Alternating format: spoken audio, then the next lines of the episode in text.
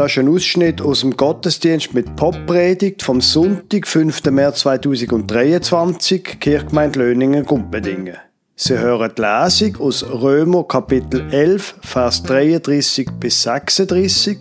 Sie hören eine Einleitung zum Leben von Nick Cave, dann sein Lied Into My Arms aus dem Jahr 1997 und am Schluss hören Sie die Predigt vom Pfarrer Lukas Huber.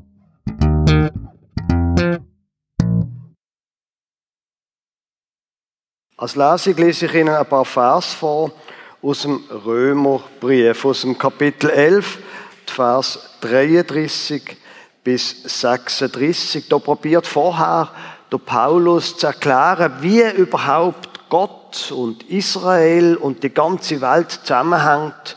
Es ist recht kompliziert. Und dann schrieb er, Oh, welch eine Tiefe des Reichtums, beides der Weisheit und der Erkenntnis Gottes. Wie unbegreiflich sind seine Gerichte und unerforschlich seine Wege. Denn wer hat des Herrn Sinn erkannt oder wer ist sein Ratgeber gewesen? Oder wer hat ihm etwas zuvor gegeben, dass Gott es ihm zurückgeben müsste? Denn von ihm und durch ihn und zu ihm sind alle Dinge. Ihm sei Ehre in Ewigkeit. Amen. Der Nick Cave ist heute 65 Jahre alt. Er ist also schon ziemlich lang im Geschäft. Er hat so viel erlebt, dass es wahrscheinlich für drei Leben würde länger. Er ist in Australien geboren worden. Sein Vater ist bei einem Autounfall gestorben, wo er noch 21 Jahre alt war. Aber schon einige Jahre früher, mit 14 Jahren, hat er angefangen, Drogen zu nehmen. Und äh, hat dann später Nick Cave jahrelang Heroin konsumiert, hat dann aber die Sucht später können mehr oder weniger überwinden. Als junger Mensch ist er dann von Australien nach London umgezogen mit seiner ersten Band, wo The Birthday Party geheissen hat. Eine lärmige Post-Punk-Band oder New Wave-Band, ziemlich laut und krachig. 1983 ist er als 26-Jähriger nach West-Berlin gezogen, hat eine neue Band gegründet, The Bad Seeds, für die, die sich ein bisschen in der äh, New Wave-Geschichte auskennen, die Band ist zusammen mit dem Blixer Bargeld von den einstürzenden Neubauten. Ist ein paar Mal umgezogen und wohnt heute in England. Der Nick Cave hat vier Kinder von drei Frauen, wobei er hat vier Kinder gehabt. Eine von den beiden jüngsten Söhnen hat als jüngstes Zwilling bekommen, Arthur, ist 2015 in England von einer Klippe oben runtergefallen, nachdem er LSD konsumiert hat. Und sein ältester Sohn, der Jethro, ist im Jahr 2022 mit 31 Jahren gestorben. Die beiden Tragödien hat haben der Nick Cave brutal mitgenommen. Jetzt, wenn man so die ganze Musik von ihm überschaut, dann geht es oft um recht heftige Themen um Gewalt und Gott, um Liebe und Hass, um Hoffnung und Verzweiflung. Interessant am Nick Cave ist, dass er sich der dunklen Seite von der Welt quasi widmet, aber gleichzeitig ein hervorragender Kenner von der Bibel ist. Er hat sogar eine eigene Einführung ins Markus-Evangelium geschrieben, wo er als Buch herausgegeben hat, ein absolut großartiger Text, wenn Sie sich einmal fürs Markus-Evangelium interessieren. Das Verhältnis zwischen Gott und ihm, das werden Sie in dem Lied sehr gut merken, müsste man wahrscheinlich als ziemlich kompliziert bezeichnen. Er hat sich einmal als, und mehrfach als Mensch bezeichnet, wo, wenn er quasi betrost ist, und einfach nur in seinem Kopf überlegt über das Leben, dann muss er sagen, Gott gibt's nicht. Der Glauben ist absurd. Aber dann, auf der anderen Seite, macht er Kunst und hat dort den Eindruck, ohne Gott kann das gar nicht sein. Und irgendwie ist ja auch noch die Liebe und Liebe und Gott hängen doch sehr nah zusammen. Wir hören uns heute also ein Liebeslied an. Und Sie werden sehen, er kann nicht nur einen Krach machen, sondern er kann auch zu einem Klavier und einem Elektrobass singen. Er hat das Lied übrigens 1997 geschrieben. Die Melodie, hat er mal in einem Interview gesagt, die Melodie sei ihm auf dem Rückweg von der Kirche ins Rehabilitationszentrum gekommen, wo er zu dieser Zeit war, um seine Drogensucht zu überwinden. Auf dem Rückweg ist ihm die Melodie eingefallen und der Text hat er dann auf dem Bett in seinem Rehabzentrumzimmer geschrieben. Into my arms.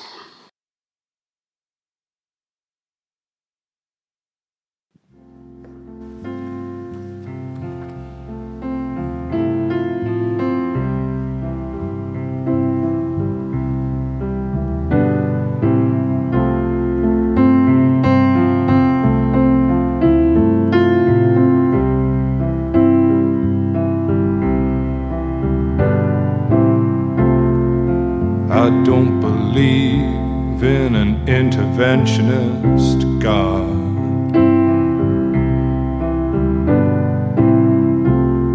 But I know, darling, that you do.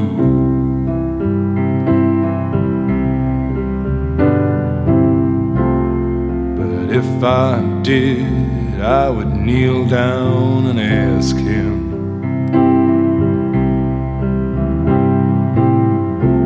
not to intervene when it came to you. Well, not to touch a hair in your head, leave you as you are.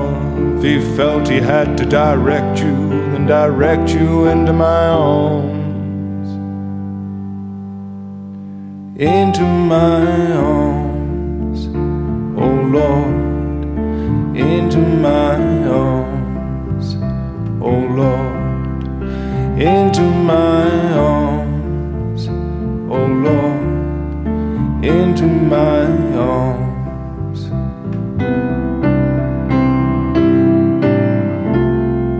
I don't believe in the existence of angels.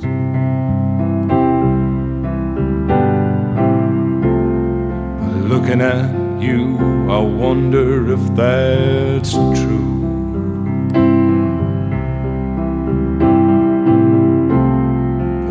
If I did, I would summon them together.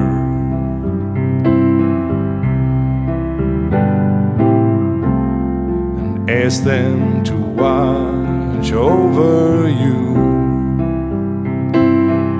Well, to each burn a candle for you to make bright and clear your path, and to walk like Christ in grace and love and guide you into my arms.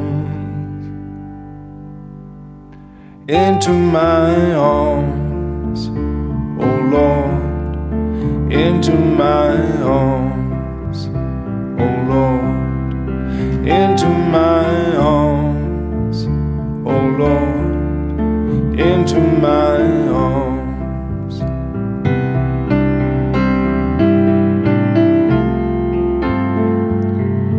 but I believe in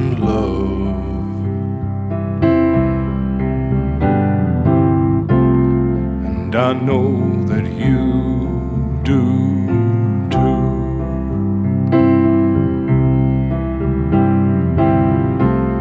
And I believe in some kind of path.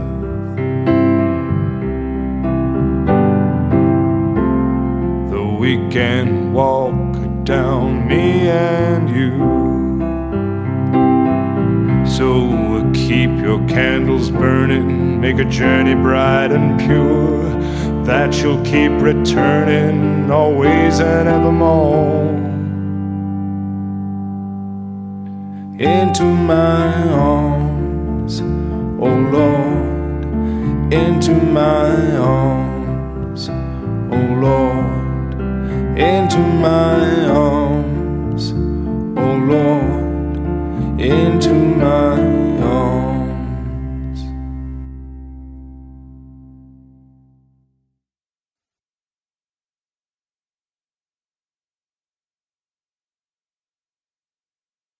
Liebe Gemeinde, als ich gestern äh, unserem ältesten Sohn den Text gezeigt habe, dass ich heute darüber predigen will, hat er gefunden, das sei aber einfach fürchterlicher Kitsch, der Song. Umgekehrt, der ähm, englische Musikjournalist Toby Creswell hat ein Buch geschrieben, äh, «Tausend und ein grösste Lieder, die man unbedingt sollte gehört haben. Und das ist eins von den Liedern, wo mindestens der Toby Creswell als sehr ähm, wichtig für die ganze Musikgeschichte anschaut. Ich finde den Song sehr schön. Und ob es kitschig ist oder nicht, das entscheidet sich ja dann wahrscheinlich an der Frage, ist es einfach banal oder muss man ein bisschen drüber nachdenken? Und ich glaube definitiv, er gehört zur zweiten Liga. Musikalisch ist er sehr harmonisch. Ein einfacher Klavierlauf, einfache Melodie, die sich immer wiederholt. Ein klarer, einfacher Rhythmus, der nur aus ein paar Worten besteht. Ein Klavier und ein Bass. Alles sehr schön. Allerdings, der Text, der ist ja ziemlich interessant. Also, er glaubt zwar nicht an Gott, aber betet trotzdem zu ihm. Er glaubt zwar nicht an Engel, aber bittet, dass doch sie sollen seine Geliebte zu ihm zurückbringen. Und er glaubt vor allem nicht an einen Gott, der eingreift, aber unbedingt will er sie zurückhaben. Also Liebeskummer, Engel und Gott, eine großartige Kombination für einen großartigen Song. Wir haben also quasi wie eine Art drei Themen. Auf der einen Seite Gebet, dann das Thema Glaube oder nicht Glaube und das dritte Thema Liebe. Fangen wir doch mal mit dem Gebet an. Eigentlich müssten wir ja annehmen, es ist klar, wenn jemand an Gott glaubt, dann betet er. Und wenn jemand nicht an Gott glaubt, dann gibt es ja keinen Grund zum Beten. Ist ja logisch, oder?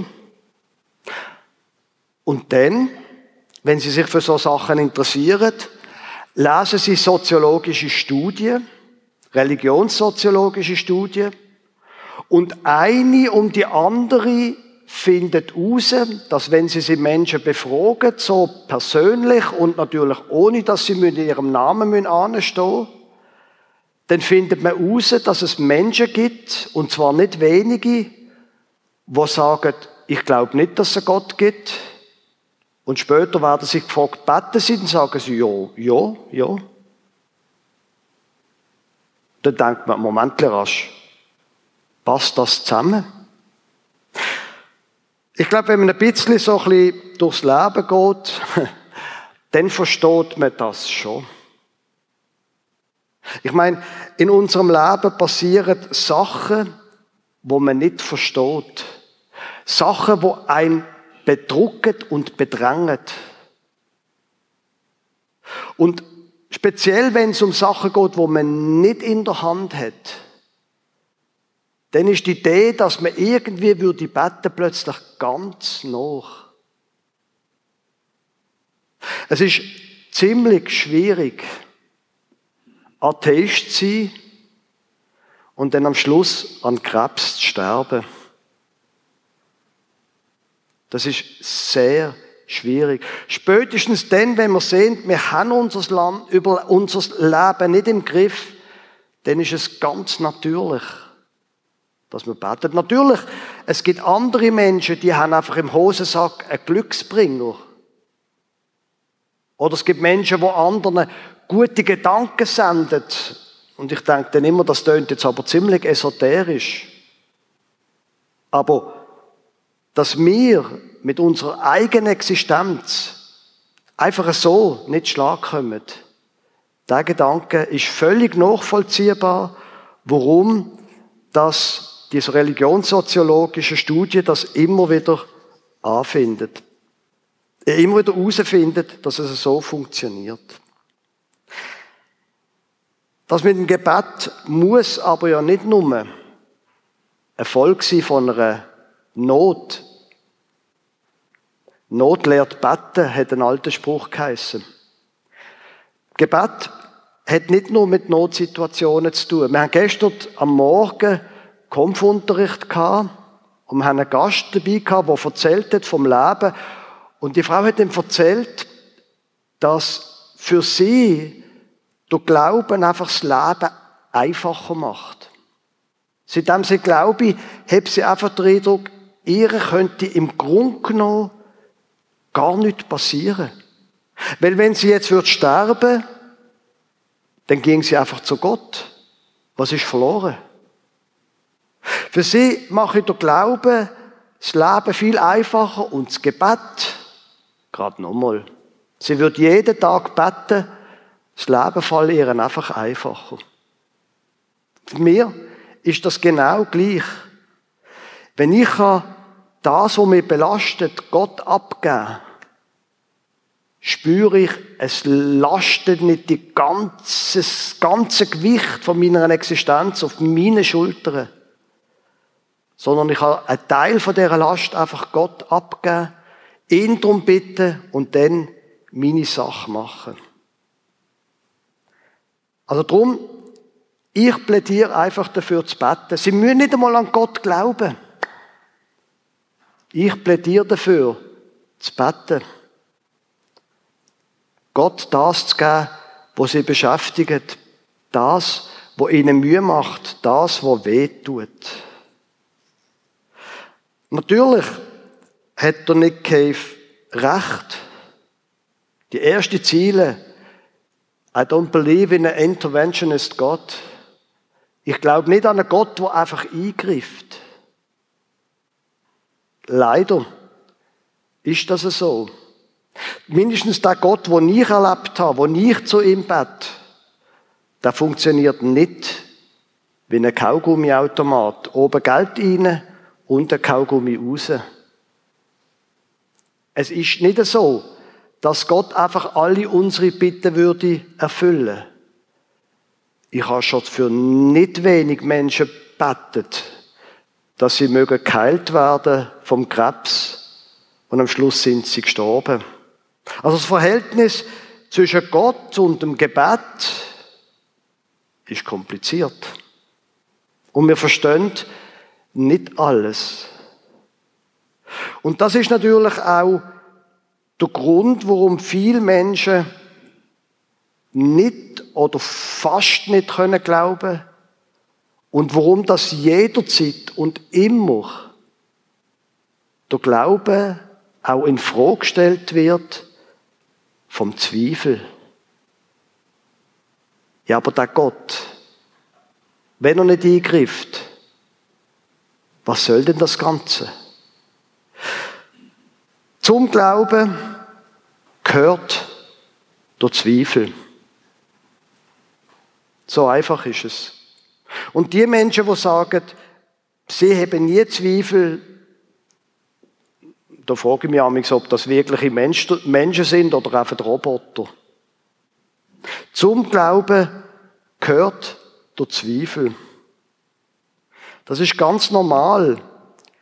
Wie kann es denn sein, dass es einen Gott gibt und so fürchterliche Krieg auf dieser Welt? Wie kann es sein, dass es Gott gibt und mir geht es so schlecht? Die Fragen sind einfach da. Da kann man nichts machen. Wie können wir die ganzen Sachen zusammendenken?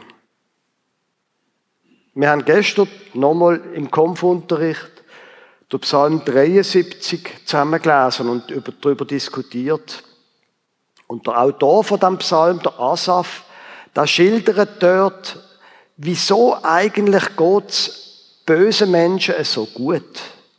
Menschen, die gewalttätig sind, Menschen, die korrupt sind, die fies mit anderen, und denen geht es so gut. Und mir geht es so schlecht. Gute Frage. Der Zweifel gehört dazu.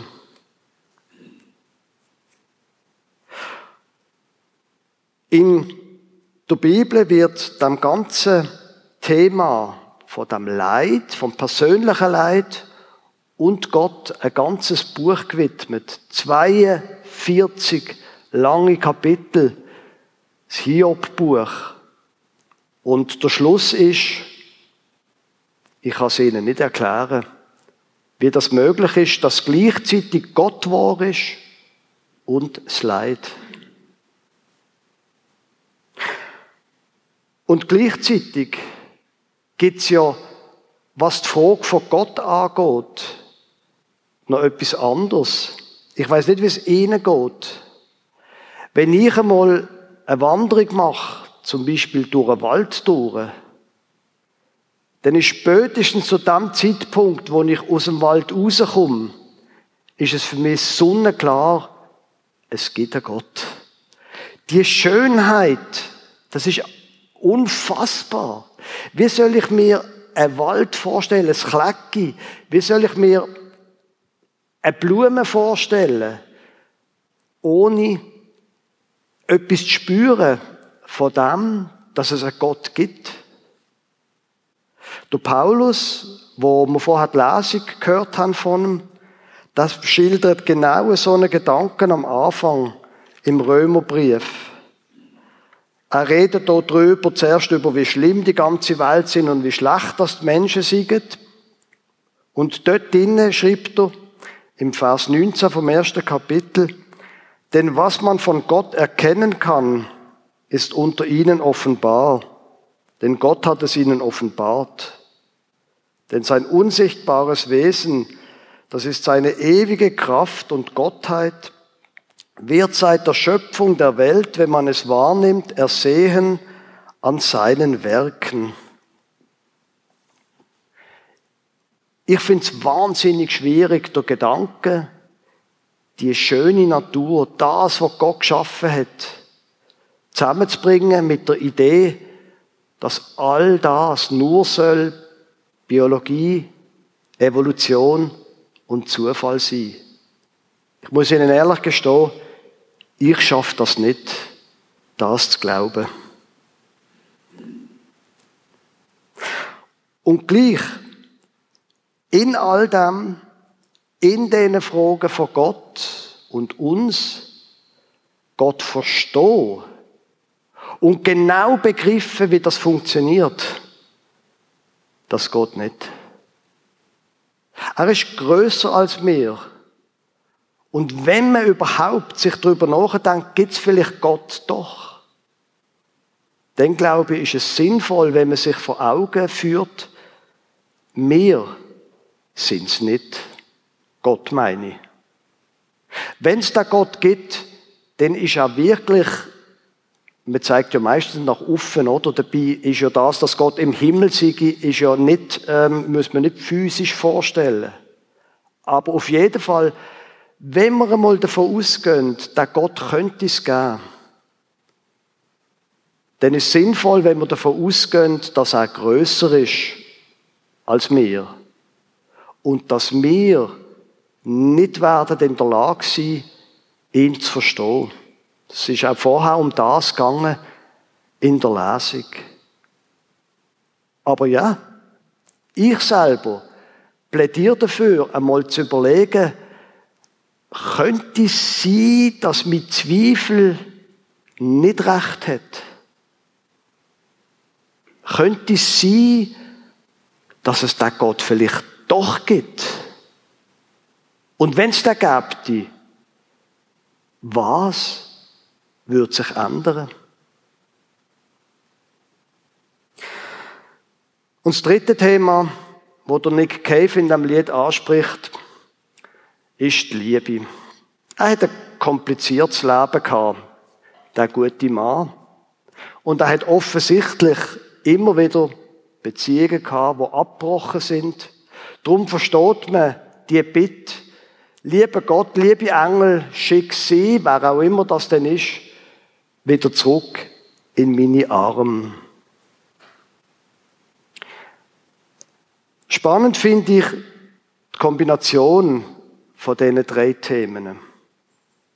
Weil, wenn Sie mir nochmal ein bisschen Religionssoziologie äh, erlauben, die Ergebnisse sind sehr eindeutig. Menschen, die glauben, sind länger verheiratet. Menschen, die glauben, lassen sich weniger scheiden, haben stabilere, längerfristige Beziehungen. Das ist einfach Religionssoziologie. Und natürlich kann man sagen, ja, das ist ja logisch. In der ganzen kirchlichen Welt, da ist ja das auch ein Tabu, sich trennen und so weiter. Schon allein von der Bibel her und dann auch, was sagen denn die Leute im Dorf? Aber ich sage Ihnen einfach, die Zeiten sind vorbei. Heute, leider, gehen auch Pärchen auseinander, die glauben.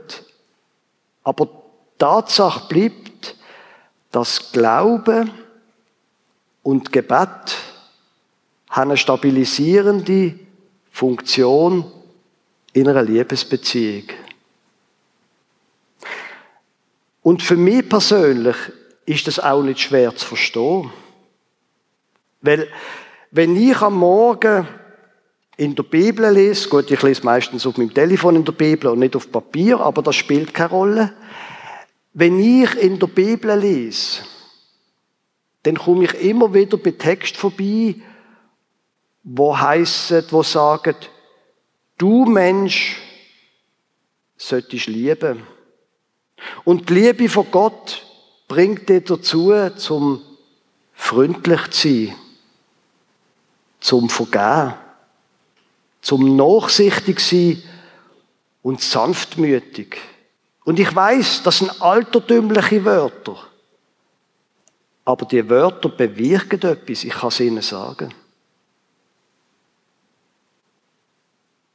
Für mich ist es völlig klar, was die Wirkung ist von dem Glauben auf mich selber. Es prägt mich, wenn ich immer wieder daran erinnert wird, Sei mal nicht so ein Egoist.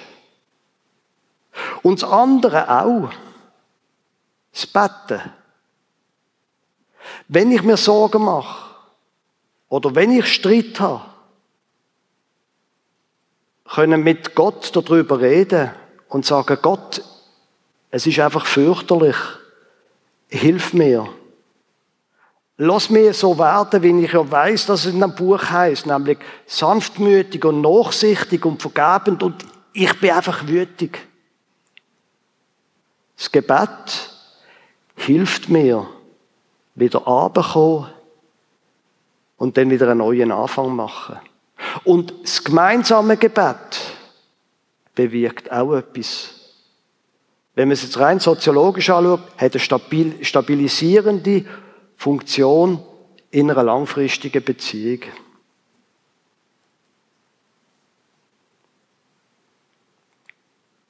Und das ist ja auch eine lustige Wende im Lied vom Nick Cave.